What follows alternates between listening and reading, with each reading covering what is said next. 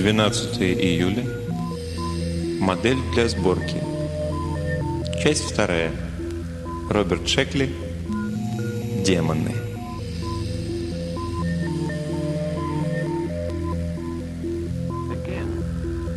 Проходя по второй авеню, Артур Гаммет решил, что денек выдался пригожий, по-настоящему весенний, не слишком холодный, но свежий и бодрящий. «Идеальный день для заключения страховых договоров», — сказал он себе. На углу 9-й стрит он сошел с тротуара и исчез. «Видали?» – спросил мясника подручный. Оба стояли в дверях мясной лавки, праздно глазея на прохожих. «Чего видали?» – отозвался тучный краснолисый мясник. «От того малого в пальто, он исчез!» Просто свернул на девятую, буркнул мясник. «Ну и что с того?» Подручный мясника не заметил, чтобы Артур сворачивал на девятую или пересекал вторую. Он видел, как тот мгновенно пропал, но какой смысл упорствовать? Скажешь хозяину, вы ошибаетесь, а дальше что? Может, статься парень в пальто и вправду свернул на девятую. Куда же еще мог деться? Однако Артура Гаммета уже не было в Нью-Йорке. Он пропал без следа.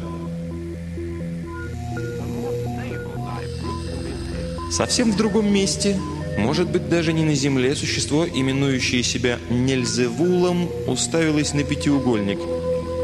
Внутри пятиугольника возникло нечто, отнюдь не входящее в его расчеты. Гневным взглядом сверлил Нельзевул это нечто, да и было от чего выйти из себя. Долгие годы он выискивал магические формулы, экспериментировал с травами и эликсирами, штудировал лучшие книги по магии и ведовству – все, что усвоил, он вложил в одно титаническое усилие. И что ж получилось? Явился не тот демон. Разумеется, здесь возможны всяческие неполадки. Взять хотя бы руку, отрубленную мертвеца. Вовсе не исключено, что труп принадлежал самоубийце.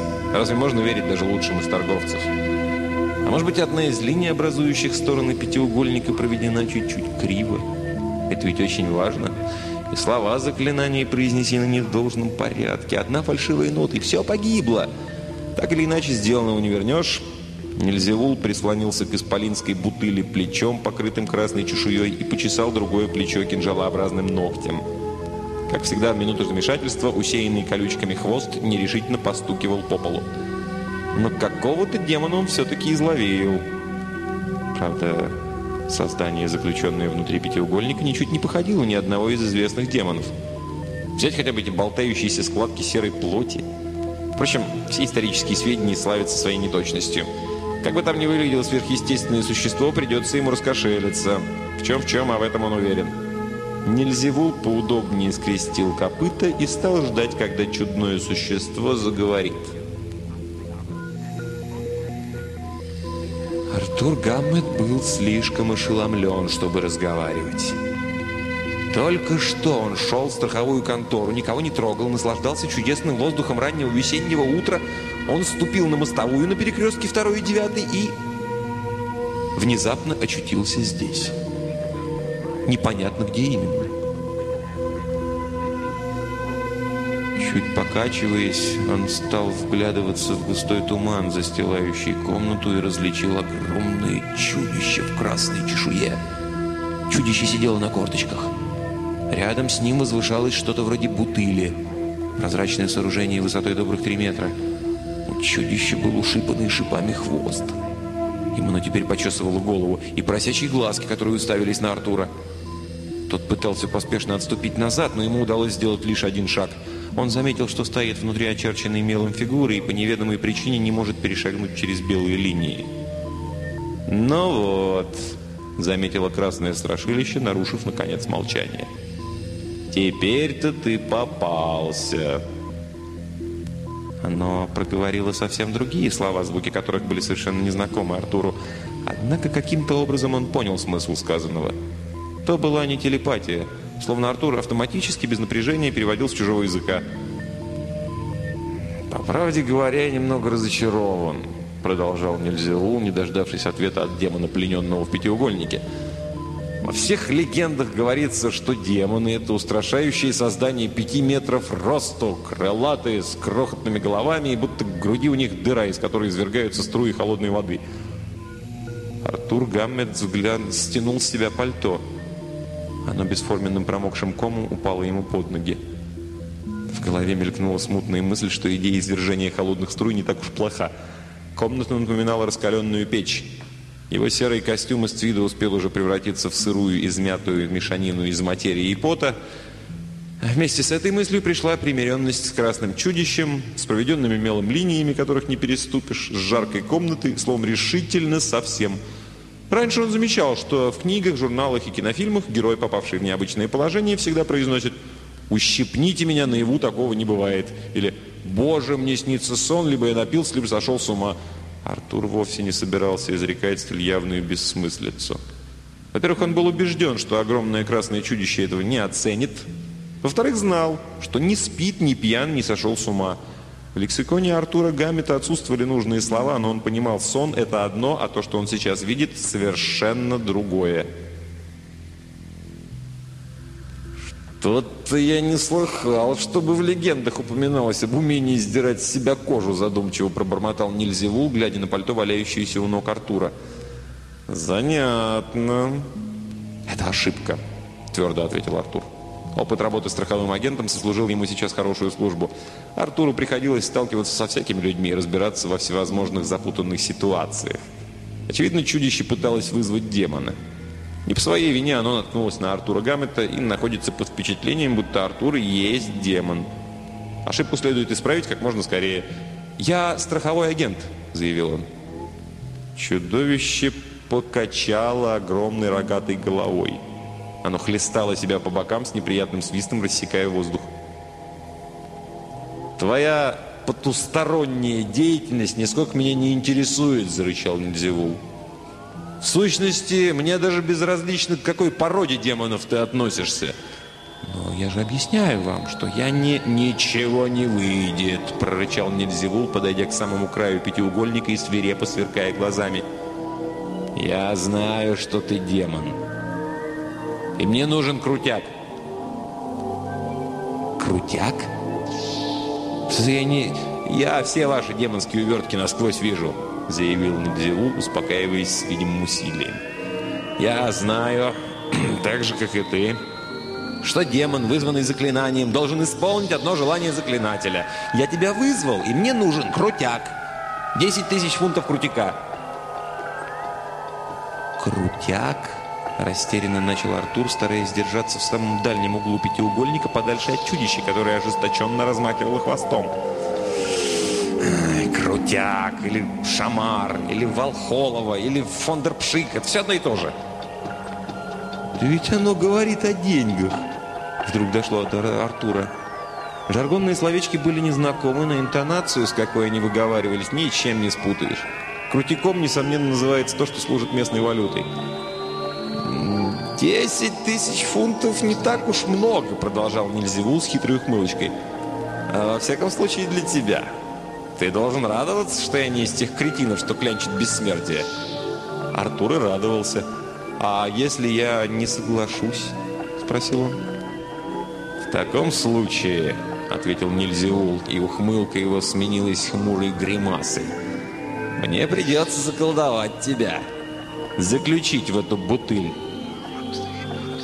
Артур покосился на прозрачную зеленую махину, возвышающуюся над головой Нильзеула. Широкое у основания бутыль постепенно сужалась кверху. Если только чудище способно затолкать Артура внутрь, он никогда в жизни не протиснется обратно через узкое горлышко. А что чудище способно, в этом Артур не сомневался. «Ну что же», — сказал Нильзевул, снова расплываясь в ухмылке, еще более хитрый, чем раньше. «Нет никакого смысла становиться в позу героя. Ну что для тебя 10 тысяч фунтов старого, доброго фондерпшика?» Меня не осчастливят, а ты это сделаешь одним мгновением руки». Он умолк, и его улыбка стала заискивающей. «Знаешь», — продолжал он тихо, — «ведь я потратил на это уйму времени. Прочитал массу книг, извел кучу шамара». Внезапно хвост его хлестнул по полу, словно пуля рикошетом отскочившая от гранита. «Не пытайся подвести меня вокруг пальцев!» — взревел он. Артур обнаружил, что магическая сила меловых линий распространяется по меньшей мере на высоту его роста. Он осторожно прислонился к невидимой стене и, установив, что она выдерживает тяжесть, комфортабельно оперся на нее. «Десять тысяч фунтов крутика», – размышлял он. «Очевидно, это чудище-волшебник из бог весь какой страны. Может, с другой планеты?» Своими заклинаниями оно пыталось вызвать демона, исполняющего любые желания, а вызвало его, Артура Гаммета. Теперь оно чего-то хочет от него и в случае неповиновения угрожает бутылкой. Все это страшно нелогично, но Артур Гаммет заподозрил, что колдуны по своей части народ алогичный. «Я постараюсь достать тебе крутяк», – промямлил Артур, почувствовав, что надо сказать хоть слово.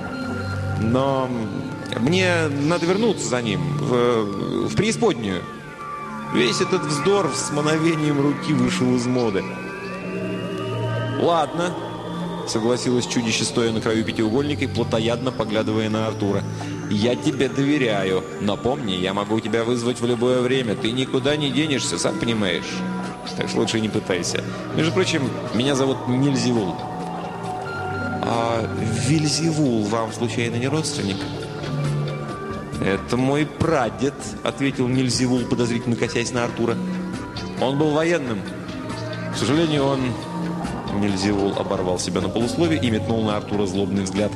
«Впрочем, вам, демонам, все это известно. Сгинь и принеси крутяк!» Артур Гаммет снова исчез. Он материализовался на углу 2-й авеню и 9-й стрит, там же, где исчез. Пальто валялось у его ног, одежда была пропитана потом. Он пошатнулся. В тот миг, когда Нельзевул его отпустил, он опирался на магическую силовую стену, но удержал равновесие, поднял с земли пальто и поспешил домой. К счастью, народа вокруг было немного. Две женщины с хозяйственными сумками, ахнув, быстро зашагали прочь. Какой-то щеголевато одетый господин моргнул раз пять-шесть, сделал шаг в его сторону, словно намереваясь что-то спросить, передумал и торопливо пошел к восьмой стрит. Остальные то ли не заметили Артура, то ли им было наплевать. Придя в свою двухкомнатную квартиру, Артур сделал слабую попытку забыть все происшедшее и забывает дурной сон. Это не удалось, и он стал перебирать в уме свои возможности. Он мог бы достать крутяк. То есть не исключено, что мог бы, если бы выяснил, что это такое. Вещество, которое Нильзевул считает ценным, может оказаться чем угодно. Свинцом, например, или железом. Но даже в этом случае Артур, живший на скромный доход, совершенно вылетит в трубу мог бы заявить в полицию и попасть в сумасшедший дом. Не годится. Наконец, можно не доставать крутяк и провести остаток дней в бутылке. Тоже не годится. Остается одно. Ждать, пока Нельзевул не вызовет его снова, а тогда уж выяснить, что такое крутяк. А вдруг это окажется, что это обыкновенный навоз. Артур может взять его на дядюшкиной ферме в Нью-Джерси, но пусть уж Нельзевул сам позаботится о доставке. Артур Гаммет позвонил в контору и сообщил, что болен и проболит еще несколько дней. После этого он приготовил на кухоньке обильный завтрак, в глубине души гордясь своим аппетитом. Не каждый способен уметь такую порцию, если ему предстоит лезть в бутылку. Он привел все в порядок и переоделся в плавки. Часы показывали половину пятого пополудни. Артур растянулся на кровати и стал ждать. Около половины десятого он исчез. «Опять переменил кожу», — заметил Нильзевул. «Где крутяк?» Неторопливо подергивая хвостом, он забегал вокруг пятиугольника. «У меня за спиной его нет», — ответил Артур, поворачиваясь так, чтобы снова снать лицом к Нильзевулу. «А мне нужна дополнительная информация». Он принял непринужденную позу, опершись о невидимую стену, излучаемую меловыми линиями. «И ваше обещание, что как только я отдам крутяк, вы оставите меня в покое». «Конечно!» – с радостью согласился Нельзевул. «Так или иначе, я имею право выразить только одно желание. Вот что, давай-ка я поклянусь великой клятвой сатаны. Она, знаешь ли, абсолютно нерушима». «Сатаны? Это один из первых наших президентов», – пояснил Нельзевул с благоговейным видом. «У него служил мой прадед Вельзевул. К несчастью. Впрочем, ты все и так знаешь». Нильзевул принес великую клятву сатаны, и она оказалась необычайно внушительной. Когда он умолк, голубые клубы тумана в комнате окаймились красными полосами, а контуры гигантской бутыли зловеще заколыхались в тусклом освещении. Даже в своей более чем легкой одежде Артур обливался потом. Он пожалел, что не родился холодильным демоном. «Вот так!» – заключил Нильзеул, распрямляясь во весь рост посреди комнаты и обвивая хвостом запястье. Глаза его мерцали странным огнем, отблеском воспоминаний о своей славе. «Так какая тебе нужна информация?» – осведомился Нильзевул, вышагивая взад и вперед около пятиугольника и волоча за собой хвост. «Опишите мне этот крутяк!» «Ну, он такой тяжелый, не очень твердый. Быть может, свинец? И желтый. Золото. Хм, пробормотал Артур, внимательно разглядывая бутыль. А он никогда не бывает серым, а? Или темно-коричневым? Нет, он всегда желтый. Иногда с красноватым отливом. Все-таки золото. Артур стал задумчиво созерцать чешуйчатые чудовища, которые с плохо скрытым нетерпением рассказывало по комнате. «Десять тысяч фунтов золота. Это обойдется...» «Ой, нет, над этим лучше не задумываться, немыслимо». «Мне понадобится некоторое время», — сказал Артур. «Лет 60-70. Э, давайте вот так условимся. Я сообщу вам сразу же, когда...» Нельзевул прервал его раскатом гомерического хохота. Очевидно, Артур пощекотал его достаточно остаточное чувство юмора, ибо Нильзевул, обхватив колени передними лапами, повизгивал от веселья. «Лет шестьдесят-восемьдесят!» проревел, захлебываясь Нильзевул, и задрожала бутыль, и даже стороны пятиугольника как будто заколебались. «Я тебе минут, минут шестьдесят-восемьдесят дам, иначе крышка!» «Минуточку», — проговорил Артур из дальнего угла пятиугольника. «Мне понадобится чуть-чуть...» «Погодите!» У него только что мелькнула спасительная мысль. То была, несомненно, лучшая мысль в его жизни. Больше того, это была его собственная мысль. «Мне нужна точная формула заклинания, при помощи которой вы меня вызываете», — заявил Артур. «Я должен удостовериться в центральной конторе, что все в порядке». Чудище пришло в неистовство и принялось сыпать проклятиями. Воздух почернел, и в нем появились красные разводы. В тон голосу Нильзевула сочувственно зазвенела бутыль, а сама комната, казалось, пошла кругом. Однако Артур Гаммет твердо стоял на своем. Он терпеливо раз семь или восемь объяснял, что заточать его в бутыль бесполезно. Тогда уж Нильзевул наверняка не получит золото. Все, что от него требуется, это формула. И она, безусловно, не... Наконец Артур добился формулы. «И чтобы меня без штучек!» – прогремел на прощание Нильзивул, обеими руками и хвостом указывая на бутылку. Артур слабо кивнул и вновь очутился в своей комнате.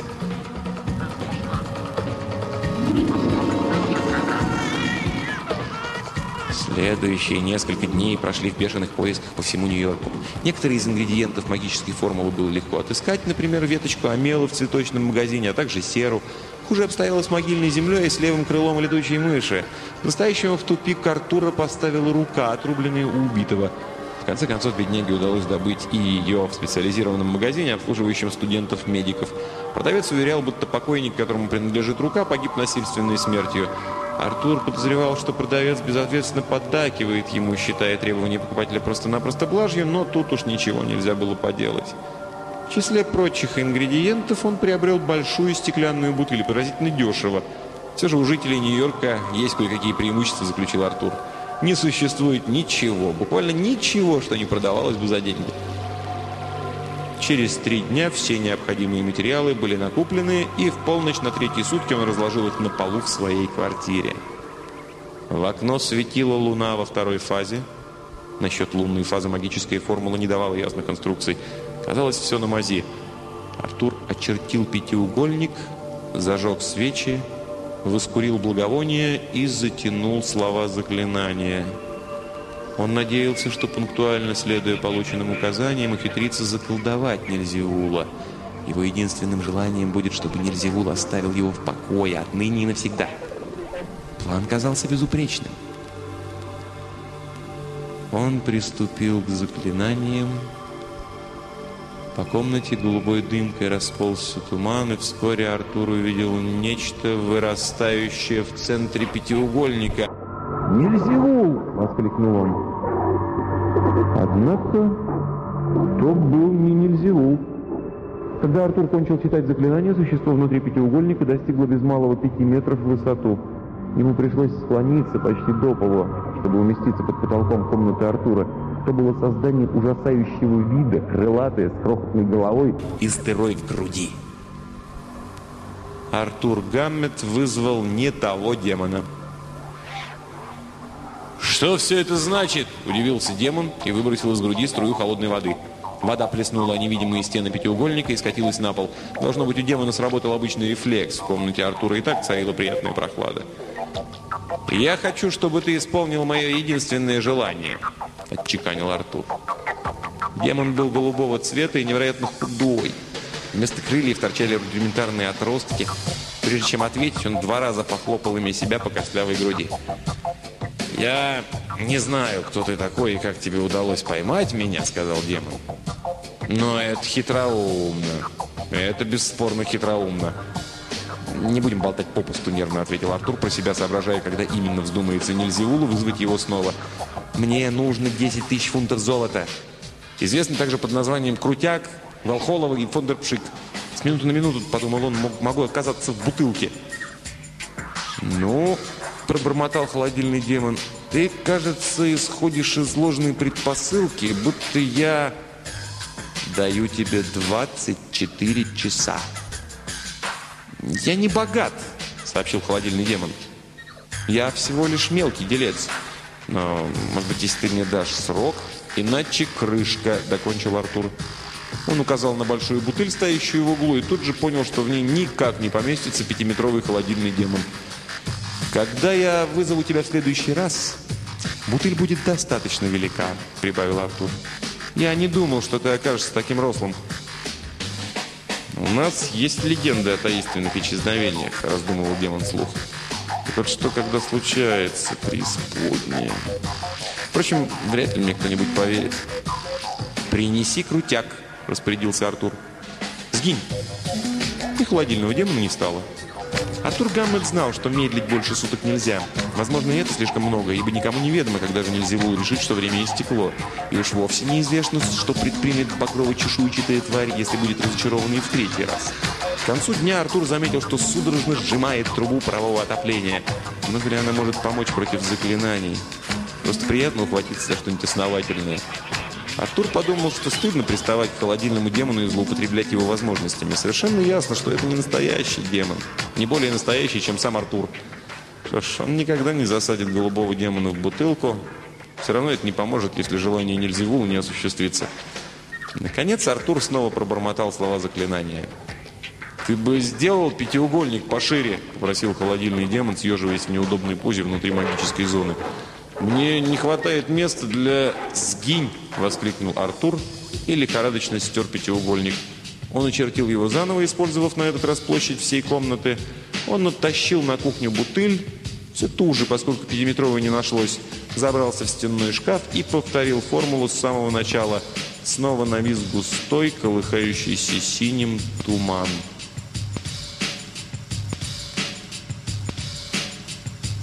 «Только не горячись!» Заговорил в пятиугольнике холодильный демон. «Фондерпшика еще нет.